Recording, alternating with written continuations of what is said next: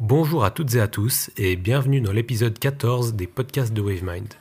Aujourd'hui, on va parler de hacking et plus précisément comment est-ce qu'on peut hacker son cerveau. A tout de suite.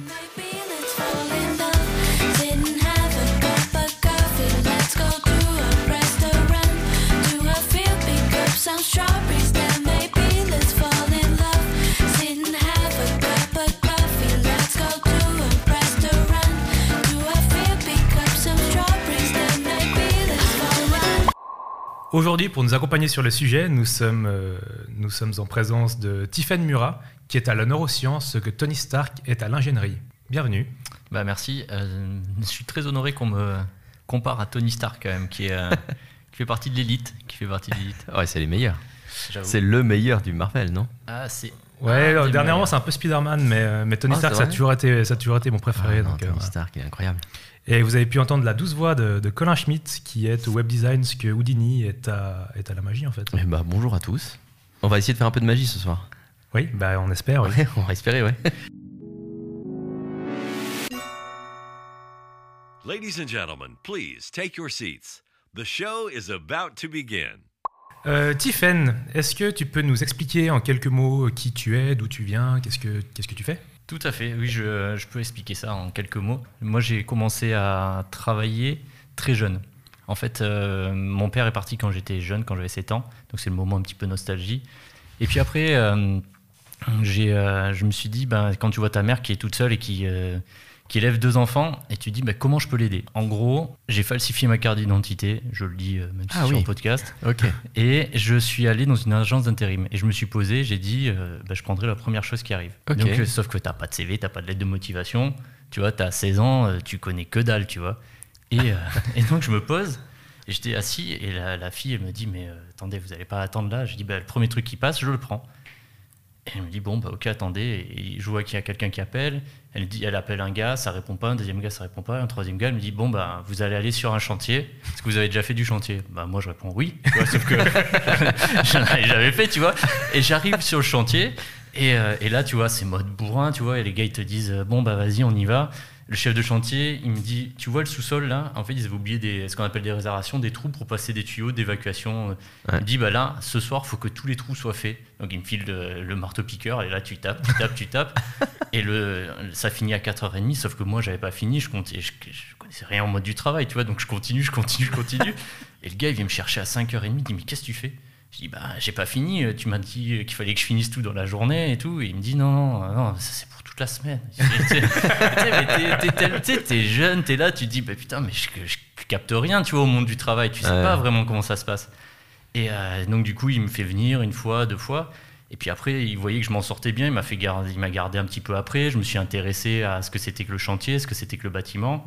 Et à la fin de l'été, il me dit bon écoute, euh, en fait j'ai fait un petit peu ce qu'on appelle le mousse de chantier, c'est-à-dire tu as préparé le café pour les uns. S'il manque un ouvrier euh, sur les murs, bah, tu vas au mur. S'il manque un ouvrier au plancher, tu vas au plancher. Tu vois, je me suis fait la main. Et à la fin de l'été, il me dit Bon, ben, je te garde pas. Et je suis ah, Attends, euh, ça s'est super bien passé et tout. Il me dit Non, je te garde pas. Par contre, euh, je t'ai inscrit à une école. Donc il m'a fait. Ah ouais, ah Il m'a dit Tu vas t'inscrire à une école. Donc j'ai fait un BEP, un bac pro. je sais pas si c'est exactement pareil. Après, j'ai fait une, un BTS en alternance, une licence en alternance, jusqu'à être ingénieur dans le BTP en alternance. Ah D'où le lien avec les neurosciences en fait. j'y viens, j'y viens, j'y viens, j'y viens. Euh, mais c'était intéressant de voir que le, parcours, parce que je suis vraiment passé par, euh, bah, par un truc. Il faut savoir que quand je faisais de l'alternance, ah oui, deuxième anecdote puisqu'on y est, si j'ai un petit peu de temps encore. Oui, oui, oui, bah, La deuxième anecdote, il faut savoir que je, en alternance, moi je suis quelqu'un qui a toujours beaucoup bossé. Et les week-ends, j'avais pris un deux, donc j'étais en alternance, j'ai pris un contrat d'intérim. Vous avez intérim aussi ah oui. Et j'étais au rayon poissonnerie. Ah ouais. Voilà. Donc tu vois, il n'y a aucun lien, machin, etc. Mais comme euh, quand tu es en alternance, tu as 80% du SMIC, donc tu vois, il faut quand même il faut plus de pognon pour pouvoir vivre euh, normalement, tu vois. Et donc j'avais un deuxième job, j'en avais même un troisième, je livrais des pizzas pour 50 euh, euros le soir, tu es sur ta mobilette. et à l'époque, il n'y avait pas de GPS quand je faisais ça, tu vois, c'était vraiment, c'était ah folklore. Et euh, j'arrive là, et euh, pendant la période de Noël, donc l'entreprise est fermée. Moi, je bosse au rayon poissonnerie. Laquelle entreprise? La, pizzeria euh, L'entreprise du BTP, tu vois. Et je me retrouve là, et je sers du poisson. et je me retrouve pas face à mon pa- le patron du BTP, tu vois. Et là, le patron de la filiale, tu vois, c'est un grand groupe en plus français, international, qui sont Orange. Et, et du coup, je les regarde. Et là, ils me regardent. Et tu vois, j'y capte. Et moi, je dis, oh, putain, tu vois, je me dis, ça, va- je me dis, ça va, ça, ça, ça chie là, tu vois. Ouais. Et il me dit, bah, lundi, t'es dans mon bureau, tu vois. Et là, je me dis, ah, pff, oh, je vais me faire virer, machin, etc. Donc, Ouais, tu vois, tu passes pas très bon le jour de l'an, tu Ah vois, tu bah, passes pas très bien. Et le lundi matin, j'arrive dans son bureau, machin et tout. Il me dit mais pour- pourquoi tu, tu fais ça? Bah, Je lui explique. Je dis bah, j'ai 80% du SMIC, j'ai besoin, j'ai une voiture, j'ai ci, j'ai ça. Il me dit ok, tu sais quoi? Je te file une voiture de société, je te file une carte essence. Euh, je sais plus. Il me dit je t'augmente. euh, à je sais plus combien je devais. J'avais. ouais. ouais. ouais, il m'a, tout. Franchement, je suis arrivé là. Je Royal, touchais- ouais, rouge. Je touchais plus que, Ah ouais. que peut-être certaines personnes qui étaient dans la société, tu vois. Il m'a dit, bah voilà, euh, maintenant je veux que tu travailles que pour moi. Donc j'ai travaillé pour lui. Là, à l'époque, j'étais sur Montpellier. Et après, euh, trois ans après, j'ai une opportunité. Je, peux, euh, je monte sur Paris. Là, t'as quel âge? 20 ans? Euh, Ouais, bah ouais, j'ai entre 20 et 23 ans. Ouais. Après, je monte, je monte sur Paris. Euh, en- entre temps, j'ai, une anecdote, j'ai fait une prison. Enfin, j'ai euh, pas été à la prison, j'ai construit une prison. j'ai vu la tête, c'est Hein, quoi? Ah, mais en fait, mais qu'est-ce qu'on fait en fait? On va parler vraiment du, des thèmes de la journée ou? Oui, oui, oui, Parce non, que là, on va faire que les anecdotes. Oui. Non, non, mais c'est beaucoup trop bien. Bah, et du coup, euh, du coup ouais, j'ai, construit une prison. C'est ultra intéressant parce que Ouais. après, j'ai construit un hôtel. Et, en fait, c'est la même chose. C'est le même principe pour C'est la même chose, des barons en moins. tu rigoles, c'est exactement ça, tu vois. Ouais. C'est exactement ça. Et donc, euh, donc pareil, j'ai une opportunité pour monter sur Paris. Et euh, donc j'ai un gros, euh, un- je m'occupe d'un gros chantier qui fait plus de 100 millions, machin, etc. Et ça, ça se passe super bien. La copine avec qui j'étais à l'époque, Qu'on salue d'ailleurs. hein. euh, Bah, oui. qu'on peut saluer. Ou peut-être pas. euh. non, peut-être pas, non. non, non. Alors, on salue pas. Non, non, non, alors, vous allez voir, j'adore l'humour noir. Et vous allez faire, non, mais rigolez pas, vous venez de faire une putain d'humour noir, mais qui est Ah trop, non, trop bien. Non, Ouais, mais on a mis les pieds dans le plat, c'est Mais super. c'est exactement ça. Mais bon, c'est pas grave. Et du coup, euh, donc elle était, elle était à Montpellier, elle faisait une thèse et elle devait me rejoindre sur Paris. Elle me rejoint pas parce qu'elle tombe malade. Et, euh, et pas justement une petite maladie, tu vois. Et donc, du coup, après, tu, perds des gens, tout ça. Et je me suis dit, à l'époque, j'ai eu tellement mal. Euh, en tant qu'humain, j'ai eu vraiment mal, tu vois. Ces genres de trucs, ça te, ça te prend au cœur, ça te prend dans ton corps. Et, euh, du coup, par rapport à ça, j'avais fait venir un intervenant quand j'étais chez Bouygues à Paris qui travaillait sur le stress et qui travaillait sur des sujets de cohérence cardiaque, tout ça pour les ouvriers, les, les ingénieurs et tout. Et je contacte ce gars et je lui dis bah, explique-moi un petit peu mieux ce que tu faisais, tout ça. Il m'explique ce qu'il fait. Et je lui dis bah, tu sais ce qu'on va faire? Je vais démissionner de chez Bouygues parce que de toute façon, euh, j'ai plus rien à faire. La meuf qui devait venir avec moi, elle, elle, elle montera pas. Et, euh, et voilà, donc euh, il me dit ok, c'est un mec qui a 62 ans à l'époque. Il me dit ben, je te forme pendant un an et après tu rachètes ta boîte. Donc à l'époque, je, je pars de chez Bouygues, je monte une boîte et euh, je me dis ben, je vais racheter ses parts. Et euh, du coup, à ce moment-là, je m'associe à un cabinet américain, parce que c'est le, le représentant français de ce cabinet américain. C'est un cabinet euh, qui, a créé la cohérence cardiaque et on travaillait sur le stress sur les GI quand ils revenaient de guerre. Ouais. Et après, on prend ces techniques, on les met sur les dirigeants pour travailler sur le, sur le stress. Et au bout d'un an, tu vois, le mec me forme sur tous les trucs, sur du marketing, le neuromarketing, sur tous les trucs. Et à à la fin, donc la, la boîte, il voulait la valoriser à 200 000, euh, en gros, à 200 000 francs suisses. Et il me dit, je te la vends, mais je garde les 10, les 10 plus gros clients. Là, je fais le calcul. je fais, en fait, tu me vends une coquille vide. quoi. Tu me dis, ouais, mais non, mais tu vas voir, tu vas trop faire, machin et tout. Je fais, ouais, bon, écoute, on s'entend pas sur l'achat de la boîte, c'est pas grave. Je m'associe pas au cabinet américain. Ouais. Vous m'avez formé pendant un an. Ouais. Ciao, tu vois. Ouais. Et, euh, et du coup, entre temps, je croise un, un gars qui s'appelle David Lefrançois, qui est vraiment le, la référence, je pense, en Europe sur les neurosciences. Il me dit, bah moi, Du coup, lui, on le salue. Lui, oui, oui, Ouais, lui, vous alors, pouvez le saluer, euh, vous pouvez lui dire bonjour. Alors fais un peu attention du coup maintenant parce que. Non, mais t'inquiète, t'inquiète, c'est. euh, Moi, j'ai trouvé, franchement, quand, quand on se met en dehors, la vanne, elle est tellement bonne, tu vois. Alors, euh, Alors, faut, faut bien se mettre en dehors. ouais, faut bien se mettre. on est... Moi, je suis bien dehors là. Mais c'est pas grave. Du coup, euh, donc, ouais, David Lefrançois, il me dit ah, j'ai je suis une école de neurosciences, machin, etc. Est-ce que tu veux venir? Donc, euh, je viens, je rentre, je me forme à la neuroscience. Je passe un master en neurosciences motivationnelles, machin, etc. Il me dit, ah ben tiens, je te mets en contact avec l'Institut euh, des neurosciences d'Israël. Fais-leur une formation sur la cohérence cardiaque, c'est ce que j'avais appris avec le cabinet américain. Je leur fais une formation, et puis petit à petit, c'est comme ça que j'étais, euh, je suis rentré dans la neuroscience. Euh, en fait, je suis rentré dans la neuroscience, si on réfléchit par une douleur, tu vois. Ouais. Et souvent, c'est euh, parce que je me suis dit, elle a le cerveau qui a déconné, qu'est-ce qui fait que ça a déconné, tu vois. Parce que Mhm. t'as pas les clés en vrai. euh, Ouais. Dans ton quotidien, à l'école, on te dit pas, bah, ça c'est un neurotransmetteur, ça, ça fonctionne comme ça, ça fonctionne Mhm. comme ça. C'est clair. Et c'est comme ça que je suis rentré euh, à l'Institut de neurosciences et que j'ai commencé à travailler sur les dirigeants. Et ça, c'était à Paris, du coup. C'est sur Paris. Ok. Sur Paris. Après, moi, j'ai re- je suis redescendu sur Montpellier, ma famille est à Montpellier, puis tu fais tout en ligne. euh, je faisais tout en ligne, tu vois. Ok. Donc, tu as bossé un an sur, euh, sur les, les GI, donc, de retour de. ouais, quasiment. ouais. Ouais, ouais, sur les... Après, on prenait leurs techniques, les techniques de, de, de stress, et on les on le faisait surtout sur les dirigeants, tu vois, dirigeants d'entreprise, Ouais. pour que euh, bah, tu te rends compte que le stress, en fait, ça coupe une partie du cerveau. Enfin, ça coupe. C'est euh, la, la partie du cortex, la partie avant du cerveau, euh, là où tu as la pensée, la planification, etc. Comme tu es sous stress, bah, ça fonctionne pas. C'est ça, ça fonctionne pas bien. Il faut imaginer ton cerveau, c'est le même depuis 2000 ans, tu vois. Donc, Ouais. euh, Ouais. il y a 2000 ans, tu étais poursuivi par. euh, le stress, c'est quoi? C'est du sang qui va dans les mains pour que tu te battes, pour que tu accroches, ou dans les pieds pour que tu fuis. Et il y a 2000 ans, ben, le sang, il allait dans les pieds pour fuir. Tu vois. Ouais. Il y a 5000 Ouais. ans, tu vois, quand tu étais poursuivi par un ours ou ce genre de choses. Ouais. Sauf qu'aujourd'hui, ben, tu pas poursuivi par un ours. Il faut être réactif. C'est pour ça qu'en fait, la partie de la pensée est coupée pour être juste réactif et plus être euh, dans la pensée. Tu te dis, tiens, tu es poursuivi par un ours, tu dis, va pas penser une tour Eiffel, tu vois. C'est clair. Donc, euh, donc aujourd'hui, dans ton quotidien, si toi, tu es stressé, euh, bah, en fait, tu as des zones de ton cerveau qui seront euh, moins activées et donc, du coup, tu seras moins rapide, moins performant. Donc, c'est pour ça qu'on a mis ça en place. Donc, oui, on, a parlé du stress et par rapport euh, à ce stress-là qu'on mettait sur les dirigeants, derrière, après, moi, j'ai ma structure, etc. Et dans des réseaux d'entrepreneurs, je rencontre un gars, donc un Suisse. Et puis, euh, on accroche pas mal sur, sur du business, sur, sur le- tout ce qui est en lien avec le cerveau, tout ce qui est en lien avec l'énergie, tout ce qui est en lien avec le quantique, etc. Et euh, un jour, il me dit bah, Tiens, va, passe un week-end en Suisse, tu connais pas. Moi, je suis à Montreux, et puis, euh, et puis on verra ce qu'on peut faire pour monter un business. Je suis OK. Donc, euh, je vais chez lui, hop, on fait. on passe le week-end, puis finalement, tu sais quoi, j'ai fait pas le week-end, j'ai fait la semaine. On était tellement à fond sur le business, on dit ah bah tiens, on peut monter ça comme projet, ça comme projet, ça comme projet. On va travailler sur des neurotransmetteurs, on va travailler sur ça, on va travailler sur ça.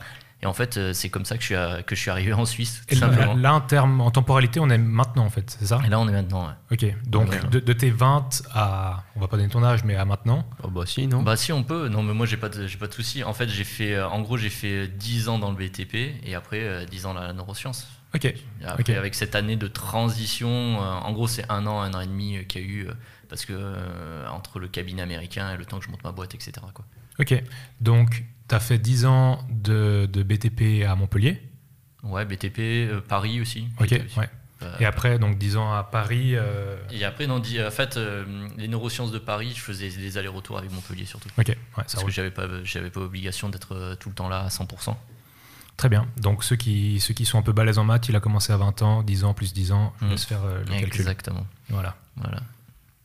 Je sais que je le fais pas physiquement ni. euh, Ouais, non, je suis d'accord. C'est alors c'est pour ça que je fais ce visage. ouais. Alors, alors on, va, on va jouer au juste prix, qui est un, un jeu qu'on fait très régulièrement chez nous. Tout à fait. Quel âge tu donnes à, à Colin? Ah bah, est-ce que j'ai droit à une question ou pas? Euh, C'est le tire-lien ou c'est un. Alors, tu sais, on va faire comme ça. Donne un âge maintenant, ensuite tu as le droit à une question, ensuite tu peux, tu peux peaufiner. Euh, Peaufiner ou affiner? Affiner, affiner, c'est bien. ouais. On va partir à 30. Ok. C'est pas ça. Ok. Du coup, tu peux poser ta question de. T'es né en quelle année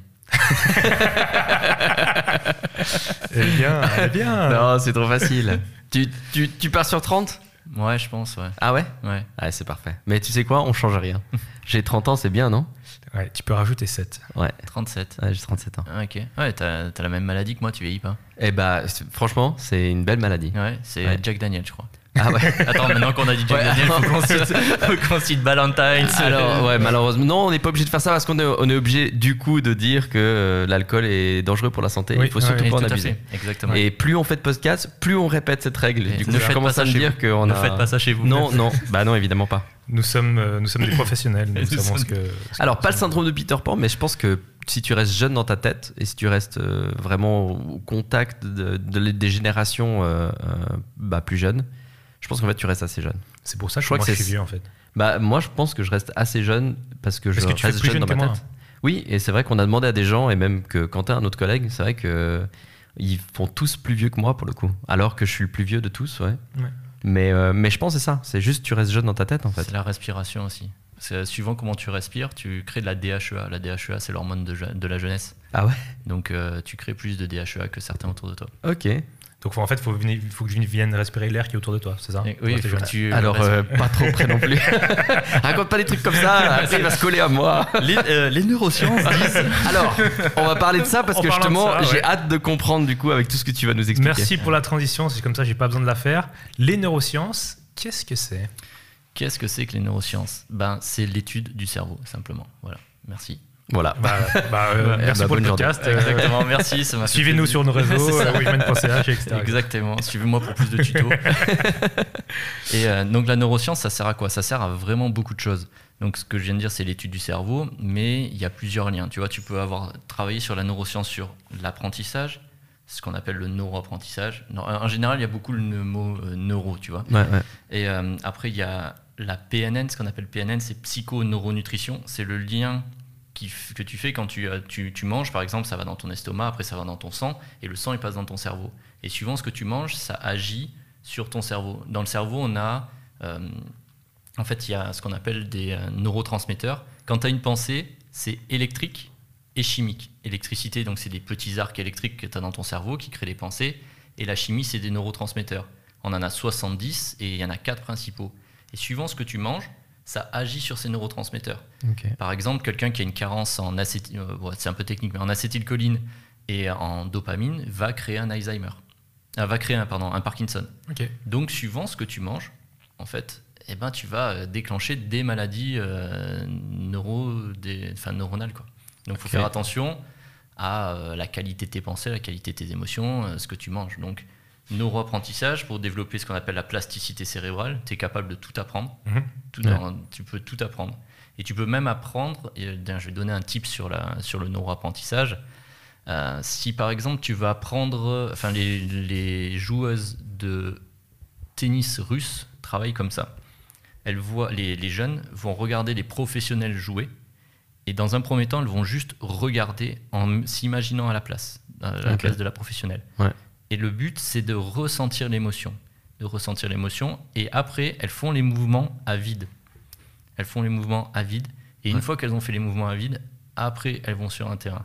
Et il y a une étude, il y a deux études qui sont euh, énormes. Une étude qui a été faite sur euh, les joueurs de piano, enfin les pianistes. Ils ont pris 200 étudiants qui ne se connaissaient rien au piano, et deux, enfin 400 étudiants, et 200 ils leur ont fait regarder des vidéos de gens qui jouaient du piano. Et ils devaient, eux, imaginer jouer du piano. Et ils ont pris 200 étudiants qui, eux, jouaient vraiment du piano. Ils les ont réunis et on a scanné les cerveaux et on s'est rendu compte que c'était les mêmes zones cérébrales qui étaient allumées. Ah et ceux qui ont regardé savaient quasiment aussi bien jouer que ceux qui l'ont fait mécaniquement. Sérieux? C'est dingue. Ouais, c'est ça. Donc euh, j'ai des photos aussi dans, mon, dans, mon, téléphone, je pourrais vous les transmettre. Et après, il y a une autre étude, et ça, ça, intéresse, ça peut intéresser plus les garçons après, c'est un peu long. Je, sais où est-ce qu'on va. Alors, ouais, fais, court du coup, mais euh, en fait, non, en fait, c'est quelqu'un qui a regardé, euh, quelqu'un qui regardait euh, quelqu'un faire de la musculation. Ouais. notamment, c'était sur le biceps. Alors, il faut le regarder plus de 18 minutes. Donc, regarder quelqu'un faire un biceps pendant 18 minutes pendant un certain nombre de temps. Mais ils se sont rendu compte que son, son biceps avait pris plus d'un pour cent. C'est incroyable. Juste en regardant. Ouais, c'est pareil, c'est des études qui ont été faites alors la première, elle a été faite, je crois, au MIT, et l'autre, je sais plus où elle a été faite, je crois que c'est Harvard, mais je suis pas certain. Ok. Ok, bah, c'est méga intéressant. Ouais, en effet. Donc là, neuroapprentissage, psychoneuronutrition. Après, il y a toute la, gestion sur l'intelligence émotionnelle, il y a tout ce qu'on appelle la voix chaude, voix froide. Dans ton cerveau, tu as des stimuli, peu importe, tu vois, que ce soit un son, que ce soit quelque chose que tu regardes ou quoi que ce soit. Et ce stimuli passe par une zone du cerveau qui s'appelle le thalamus et il va aller dans deux endroits. Il va répartir en deux endroits. Dans une zone, un endroit, ce qu'on appelle la voie chaude. Il va aller dans l'amidale. L'amidale, peut-être vous en avez entendu parler, c'est en fait le sonar du cerveau. Il vérifie que ce qui est à l'extérieur soit moins puissant que ce qui est à l'intérieur. Donc euh, en gros, euh, tu as un tigre qui passe à côté de toi, ben, l'amidale va s'enclencher. Quoi. Et tu réagis. Quoi qu'il se passe, tac, ça, va, ça fait voie chaude, thalamus, amygdale, réaction. Et après, tu as la voix froide où tu as thalamus qui envoie une information dans le, dans le cortex et là, il va conceptualiser. Après, il va identifier et après, on va réagir. C'est pour ça que quand on vend, on demande à vendre émotionnellement avant de vendre rationnellement. Et c'est tout le temps mmh. comme ça, tout le temps, tout le temps dans ton quotidien. Et l'intelligence émotionnelle, c'est l'écart qu'il y a entre la réaction que tu as avec une émotion, enfin l'écart qu'il y a entre la voix chaude et la voix froide. Et c'est pour ça que des fois, on se sent pris, on a la réaction avant de comprendre la réaction dans laquelle on est. Mhm. Et l'exemple le plus flagrant, c'est tu es sûr d'un passage clouté, tu entends un crissement de pneus, tu vas bondir, tu vois. Ouais. Et après, tu es sur le trottoir et tu vas te dire ah, ah ouais, mais j'ai failli me faire écraser, tu vois. Ouais. Mais Ouais. sauf que le moment où tu as bondi, Bah, tu Ouais, penses pas du tout à ça. et tu pouvais pas. Et donc, c'est ces deux voix qui sont là, mais sauf que si tu les maîtrises pas, et ça, on ça je l'apprends bien, tu vois, quand je coach des dirigeants, ben, je leur apprends bien à maîtriser ces sujets-là, notamment sur la vente, etc. Ok. Ok, excellent. Ouais, hyper, Hyper, intéressant. Ouais. Euh, je vais revenir sur un, un terme que tu as mis sur ton LinkedIn. Tu te considères comme un hacker de cerveau, c'est ça? C'est drôle. Oui, oui, j'aime bien. mais j'aime bien, mais parce qu'après, ça, c'est euh, des jeux. Euh, faut penser que quand tu penses, par exemple, euh, quel exemple je peux donner qui peut être très très parlant? Hum, Ouais.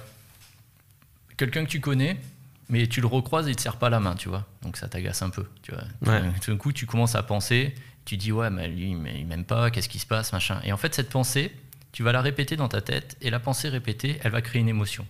L'émotion, ça va aller dans le- donc les zones surrénales, à partir donc dans le, au niveau du bassin. Tu vas créer du cortisol, et du coup, ton cerveau, le- la chimie est validée par le cerveau. Donc là, tu es passé de la pensée à l'émotion et de l'émotion au sentimental. Ouais. Ok, donc c'est validé. Et tu répètes ça, tu vois, tu es dans ta tête, et ça, tu sais, le discours interne, ah, machin, Ouais. quel salaud, machin, il m'a pas dit bonjour, nanana.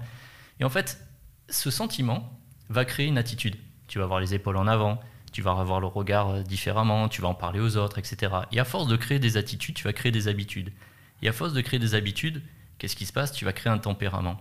Et à force de créer ce tempérament, tu crées un état d'être. Donc tu vas créer un état d'être colérique, par exemple, ou de Ouais. frustration sur une pensée. Ouais. Et comment on modifie une pensée? Est-ce que vous êtes déjà posé la question? Non. Et est-ce que vous êtes posé la question de qu'est-ce qu'il y a avant la pensée? Pas du tout, mais tu, tu vas nous éclairer. Euh, Je vais essayer de vous J'ai- C'est vrai que j'aurais dit l'expérience finalement, mais enfin, tu vois, le, le vécu, tu vois. Avant Ouais. la pensée, tu dois vivre quelque chose, mais. euh, C'est super, mais t'es dessus. En fait, ta pensée, ta pensée crée une émotion, ton émotion crée quelque part euh, un acte. Cet acte, tu crées une expérience. L'expérience, tu la mets sur une grille temporelle. Et Mm. cette expérience sur la grille temporelle, du coup, ça, pendant cet acte sur la grille temporelle, ça crée une expérience. Et après, tu crées du subconscient. Ouais. Et ton subconscient rééduque ta pensée. Et ce qui est intéressant, c'est comment, au travers de ces tiroirs, c'est à ce moment-là que, que moi je commence à entrer dans le, dans le, dans le vif du sujet, c'est par rapport aux émotions que tu vas ressentir, par rapport aux pensées. En fait, je vais jouer sur tous les tiroirs. Les émotions, on peut jouer sur le corps, c'est-à-dire que si tu modifies l'attitude de la personne, Ouais. tu modifies la chimie de la personne. Il y a un- je ne sais pas si vous avez déjà entendu parler de la position du Superman. Tu mets tes mains Ouais. sur les hanches. Oui, oui. ouais. en fait, ça, les mains, le, juste de monter le menton de quelques millimètres, ça crée de l'autorité. Le sourire, en fait, si tu as une émotion de stress, mais que tu es en train de sourire, ça fonctionne pas parce que, parce que les, les, les informations des muscles zygomatiques sont en train de dire bah, il est en train de sourire, il ne peut pas être stressé. Ouais, ouais. Donc euh, là, c'est la première chose, tu vas jouer sur le corps. Après, on va travailler sur l'intelligence émotionnelle. C'est quoi la différence entre de la tristesse et de la mélancolie, tu vois? Mm. La tristesse, c'est l'émotion, elle est utile. La mélancolie, c'est le sentiment, c'est pas utile. Et on a quatre grandes émotions la peur, la tristesse, la colère et la joie. Comment tu joues avec ces émotions Et chacune a une définition, tu vois Mhm. quand tu es triste, c'est que tu dois détendre ton corps. Quand tu as peur, c'est que ça protège ton corps.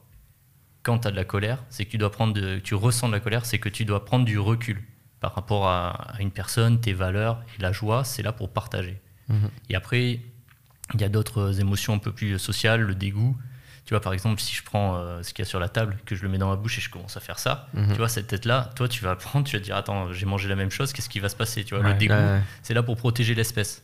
La surprise, tu vas crier pour alerter en fait les gens qui sont autour de toi. Ouais. Chaque émotion a une définition et plus tu prends conscience de ces des émotions, de cette définition, plus tu dis ah, ok ça c'est ça, ok ça c'est ça et en fait tu vas euh, éduquer ton subconscient.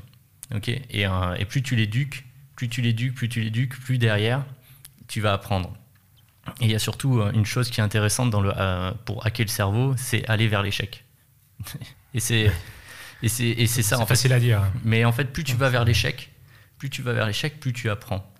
Il faut prendre conscience que avant la pensée, donc on a parlé du subconscient, mais il y a aussi la conscience. Et cette conscience, on a chacun notre conscience, Mhm. mais on est tous liés. Donc il y a la conscience personnelle qui va dans une conscience, on va dire, Collective. collective, qui cette conscience collective va dans une conscience unique. Et je m'étais posé la question, pourquoi en fait on va, euh, en fait dans notre inconscient, il y a notre futur qui est déjà là. Il, le, le temps présent, le temps passé, ça n'existe pas vraiment. Mhm. Et pourquoi en fait on n'a pas accès à cet inconscient? Mais simplement pour que tu aies des échecs, que ces échecs, tu apprennes, et comme tu apprends, ton cerveau apprend, ton subconscient apprend, ta conscience personnelle apprend, la conscience collective apprend, et la conscience unique apprend. Ouais. Et en fait, c'est ça l'évolution humaine. Et je m'étais, et tu pourras pas te sortir de ça. Tu es obligé d'aller dans l'échec et faire des apprentissages. C'est très. euh, quand tu dis ça comme ça, c'est- je trouve ça. euh, la première pensée qui me vient, c'est que c'est très américain. C'est euh, et, et paradoxalement, j'ai l'impression que c'est quelque chose qui est très peu européen. L'échec est très mal vu. euh, j'ai Ah oui, l'impression oui, qu'en Europe, l'échec c'est c'est très compliqué. Alors qu'aux États-Unis, chaque fois que tu regardes quelque chose, des business aux États-Unis et même les businessmen aux États-Unis qui ont le mieux réussi, ils parlent que d'échecs. Ils parlent vraiment très très peu de réussite. Alors ils ont peut-être pas besoin vu qu'ils sont ils sont en général dans des grosses boîtes, mais mais quoi qu'il arrive, ils parlent toujours que d'échecs. Et, et j'ai l'impression que c'est vraiment quelque chose, c'est une philosophie là-bas qui est, qui est très très forte. Et ici, mais ici, c'est c'est très particulier. hein. L'échec, c'est vraiment un truc. euh, C'est très mal vu. hein. ouais, ouais, c'est mal vu. très ouais. mal vu, Ouais. ouais. Ben, Et en en, fait, Suisse en particulier, Surtout, ouais, vraiment. surtout en Suisse. En Suisse, c'est très très mal vu. Le système de notation. On Ouais. ne te note pas sur ce que j'ai une anecdote là-dessus. On te note pas sur ce que tu sais, on note sur ce que tu sais pas. Ouais. Et tu vois, par exemple, euh, j'ai- moi c'était- j'étais en sixième. Je sais pas, vous savez pas les, six, les sixièmes. Ouais, ouais, mais si. Je crois pas que- pareil, mais. Je crois que c'est- j'avais 12-13 ans, tu vois. ouais, Ouais, ouais, Et alors, j'ai un cours de français et euh, on a- j'avais une dictée et puis euh, J'étais une brêle en dictée. euh, ouais, et, moi donc et moi donc tu vas tu vas voir et, et la, et la, la prof elle me elle me dit euh, j'avais eu zéro donc euh, vous avez fait 20 fautes et j'arrive je fais 20 fautes je fais mais du coup j'ai écrit euh, 560 mots justes j'ai fait 20 fautes mais j'ai écrit 560 mots justes elle me dit ah tu veux jouer machin etc Ouais, mais- la dictée d'après, j'ai eu moins 40. Je crois que j'ai- même pas eu, c'est même pas zéro, tu vois, c'était même pas zéro, c'était moins 40. Après, je crois que j'ai eu moins 60. Enfin, tu vois, et ça m'avait carrément écœuré. Et je comprenais pas. Je lui ai dit, Ouais. mais attendez, vous, c'est des fautes, mais c'est juste des erreurs. Ouais. J'ai la différence entre une erreur et une faute. Une faute, c'est euh, presque du pénal, tu vois. Ouais. c'est- tu vois, tu vois, et du coup, c'est une faute d'orthographe. Je vais pas aller quand même en prison pour faire des fautes parce que c'est des, des fautes d'orthographe. vrai. Et, et j'avais expliqué ce système de notation. Comme on est toujours noté sur ce qui va pas, ben du coup, tu sais, mais c'est fait exprès hein, Ouais. d'être éduqué comme ça. Il faut savoir que l'école, quand même, regardez l'école en 1950, vous prenez une photo, vous regardez un téléphone dans les années 50, vous regardez un téléphone aujourd'hui et vous regardez un téléphone. Ouais. L'école aujourd'hui, tu vois, ils sont encore sur des bancs en train de faire, même si ça évolue un petit peu. euh, ça- Mais c'est marrant parce qu'on en a parlé euh, la semaine passée quand on a tourné le podcast euh, précédent du coup. Oui. On a aussi un peu parlé du sy- système d'éducation où, euh, où moi en tout cas j'ai l'impression qu'il y a des trucs qui, qui vont pas et qui devraient bouger. Ouais, Mais- je suis d'accord. C'est c'est juste que tout, tout est très orienté sur de l'appris par cœur. Et quelqu'un qui a juste la capacité à mémoriser à court terme quelque chose aura des très bonnes notes, mais potentiellement n'est pas débrouillard ou, ou- ou- ou dès que deux semaines après, il a complètement oublié. Mhm. Donc je trouve ça un peu pas cohérent de ma- comme manière de- d'enseigner les choses que je dirais que 80% de ce qu'on fait, c'est de l'appris par cœur en fait. Bah, et en plus, il y a une erreur à mon sens, c'est pas parce que tu as un diplôme que tu sais diriger les hommes, et c'est pas parce que tu as un diplôme que tu sais prendre des décisions. Ouais. Et donc, euh, je pense que c'est parce que là, on mesure plus le QI, qui avait beaucoup été mesuré dans les années 50, etc., d'après, en fait, d'après-guerre. Parce que, bah, tu vois, on rentre en deux, deux à deux, parce qu'il fallait pointer, chacun de pointer de chaque côté euh, avec les billets, donc on rentre comme ça, deux à deux. Euh, la sonnerie, etc. C'était vraiment une école pour t'éduquer à rentrer dans, à l'usine, tu vois. Mm. Et aujourd'hui, ben, on se rend compte que ben, l'intelligence émotionnelle, il va falloir la travailler parce que l'intelligence relationnelle, l'intelligence situationnelle, et que simplement un quotient intellectuel, ben, c'est cool. C'est cool. Ou une bonne mémorisation, c'est cool. Mais ça t'amène pas. Ça fait à- pas tout. Enfin, le, ton travail, c'est rarement de, de mémoriser des trucs, tu vois. Mm, Ouais, ou alors tu veux t'inscrire au championnat du monde de mémorisation. Ouais, c'est un peu ça, ouais, clairement. Merci Tiffen pour, euh, pour toutes ces explications sur la neuroscience. Et donc toi, aujourd'hui, qu'est-ce que tu fais Si j'ai bien compris, tu fais du, du coaching pour les dirigeants, c'est ça Comment est-ce que la neuroscience, elle peut aider les, les dirigeants euh, à mieux diriger, j'imagine Oui, à mieux, ouais, déjà, à mieux se connaître. D'abord, d'abord dans un premier temps, c'est euh, mieux se connaître. Et surtout, euh, moi, j'aime bien prendre cette. euh, on va dire, cette image. Imagine, tu vois, tu es à l'arrière d'une voiture, et puis il y a quelqu'un qui conduit. Et qui conduit, sauf que toi, tu veux, par exemple, tu vas aller à Genève, sauf que c'est pas toi qui conduis, donc tu sais pas où tu vas. Eh ben, c'est un peu 97% de la population qui se met comme ça. Il faut se poser la question, c'est que, tu vois, la vie, c'est la route, la voiture, c'est quelque part, c'est toi, mais sauf que toi, tu es à l'arrière de la voiture. Donc pose-toi la question, qui c'est qui conduit? Et souvent, on se pose la question de qui conduit.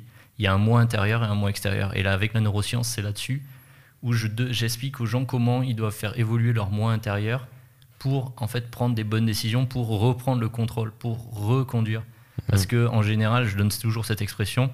Tu vas dire, tu vois, tu t'énerves et tu vas des mots qui vont te dépasser. Tu vas dire, c'était plus fort que moi. Et pose-toi la question, qui à l'intérieur de toi est plus fort que toi? Et ça, c'est intéressant parce que on se dit, en tant que dirigeant, on a des décisions à prendre, il y a des choses à faire. Et quand euh, on est submergé et que tout d'un coup, il y a quelque chose à l'intérieur de nous qui est plus fort que nous, en fait, ça vient de trois éléments. Le mental, l'ego et les émotions. Le mental, il fait une chose, il va dans ta bibliothèque du passé et te dire, tu l'as fait, allez, tu peux le refaire, tu l'as pas fait, tu peux pas le faire. L'ego, il va se comparer. Euh, il est mieux que moi, il est moins bien que moi. Je sais mieux que lui, je sais moins que lui. Et les émotions, ça va être un petit peu tout ce que. Je parle pas des émotions euh, chimiques, c'est une émotion, ça va être le drama, tu vois. C'est euh, quelqu'un te fait une réflexion, tu vas partir dans un truc lyrique, tu vois. Et en fait, là, la neuroscience, moi, je m'en sers avec le dirigeant pour. donc, ça, c'est la partie, on va dire, matière, tu vois. T'es lent quand tu es là-dedans, t'es es, lent. Et je vais, les, je vais les, leur enseigner à travailler sur l'intuition l'estime et la foi. L'intuition, c'est quoi? C'est le nombre de fois dans ta journée où tu te dis Ah, je le savais. Et tu t'es pas, écouté. Et tu t'es pas écouté. Tu t'es pas écouté, tu sais pourquoi? On parlait d'éducation Parce qu'en mathématiques, on des fois, tu avais le résultat sur l'intuition, tu étais là, ah mais ouais, mais c'est ça le résultat. Sauf qu'on t'a dit, il faut, que tu fasses la démonstration. tu vois un point pour le résultat, un point pour la démonstration. Donc du coup, tu as dû t'écouter plus ton intuition. Et ça, les enfants, ça les, ça les brûle, tu vois. Et nous, en tant qu'adultes, tu vois, moi, des fois, je donne des choses et, euh, des fois, sur, sur, des réseaux sociaux et des fois, on me dit euh, Ouais, t'as la preuve de ce que t'avances J'ai dit Ben, t'as l'intuition, tu vois bien que c'est comme ça que ça fonctionne, tu vois. Mmh, et le nombre de fois où tu te dis Je le savais, même par exemple, tu vois, en soirée, il y a ta copine qui est là, il y a un mec qui commence à lui parler. Bah, tu sais la différence entre un mec qui, va lui parler et tu dis bah ok j'ai pas de souci, pas de souci tu vois et, et, tout d'un coup tu dis ah ouais là il y a un truc tu vois eh ben, c'est l'intuition que tu as, tu vois, dans ton quotidien, tu as toujours cette intuition. Et comment on la développe? Donc ça, j'apprends, tu vois, avec des exercices, je apprends comment développer cette intuition. Après, le deuxième point avec la neuroscience, on va travailler sur l'estime, pas la confiance, parce que la confiance, c'est l'écart entre qui tu es et qui tu veux être, comme la motivation, tu vois. La motivation, pour moi, ça sert à rien. Si je te dis, euh, je sais plus, si je te dis, tiens, mange le ce cendrier, tu vas me dire bah, bah plutôt bah, non ouais. bah ouais non je te, mets, tu vois, je, te, je te, mets un flingue sur la tempe tu vas le manger tu vois. Ouais. donc euh, tu vois tu vas être motivé à le manger. Donc la motivation tu vois c'est l'écart entre ce que tu veux faire et ce que tu fais tu vois. Okay. et donc l'estime c'est a estimare en latin. Et ça a deux significations. C'est les valeurs que tu te donnes et l'opinion que tu as de toi. Donc tu vas travailler vraiment sur la partie euh, du cœur. On va travailler sur cette partie là on va travailler sur le stress. Tant qu'on est sur le cœur tant que je suis sur le cœur on va travailler sur le stress aussi sur comment on délie. Euh, il faut savoir que dans le cœur, on a 120 millions de neurones. Et l'information passe d'abord par le cœur, monte au cerveau et après va dans le corps. Donc on va travailler sur ce sujet-là. Comment tu vas écouter les neurones du cœur Donc ça c'est au niveau de l'estime. Et après la foi, je ne parle pas de croyance, hein, je parle de foi, c'est-à-dire que ben, on se rend bien compte qu'il y a quelque chose qui est invisible qui est autour de nous et que nos pensées, par exemple, ne s'arrêtent pas à notre crâne. Elles vont continuer.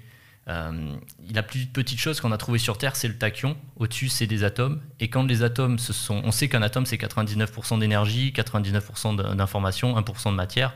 Et ils se sont liés les uns aux autres et ça a créé la molécule. Et c'est à ce moment-là que l'espace-temps s'est créé. Et donc, entre toi et moi, il n'y a pas de vide. Tu vois? Ouais. Eh ben, il y a, des, y a du carbone, de l'oxygène, de l'hydrogène. Donc ma pensée, elle va pas s'arrêter à mon cerveau, elle va continuer.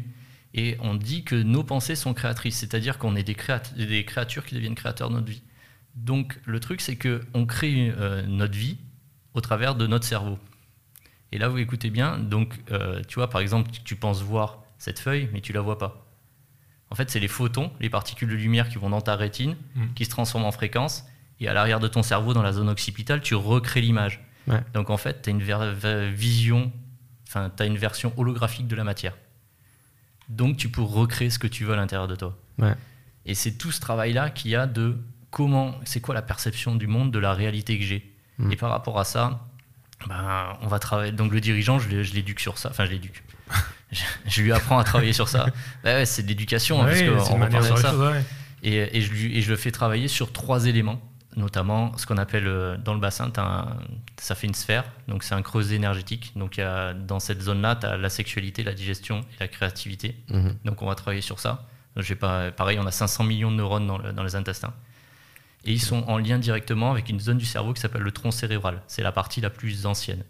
Après, on a 120 millions de neurones euh, dans le cœur qui est en lien avec la partie émotionnelle. Donc Ouais. tu vois, on se rend bien compte que c'est bien fait, tu vois. Et c'est une deuxième zone, une deuxième sphère énergétique Ouais. qui est euh, ici. Alors juste la première sphère énergétique, que la sexualité est détournée par le porno, la digestion est détournée par la, mo- mal- la malbouffe Mm. et la créativité est détournée par les réseaux sociaux. Ici, c'est détourné par quoi? Par euh, des applications comme... euh, Ici, le cœur, donc. hein, Le cœur, pardon, excuse-moi. C'est c'est pas très euh, Oui, podcastique de, de montrer Oui, avec les mains. euh. Exactement. Au niveau du cœur, du coup, c'est plus la partie, euh, euh, on va dire, rencontre aujourd'hui. On se rend bien compte que euh, c'est compliqué pour rencontrer le lien social. Et après, ici, ben, la pensée, elle est détournée, euh, pareil, par la nourriture et par tout ce genre de choses. Et ça, c'est la, tro- la, la troisième sphère, tu vois, énergétique. Ok. Et donc, du coup, je les fais travailler sur ces trois éléments pour euh, aligner- s'aligner, en fait. Ok. Est-ce que Excellent. je fais.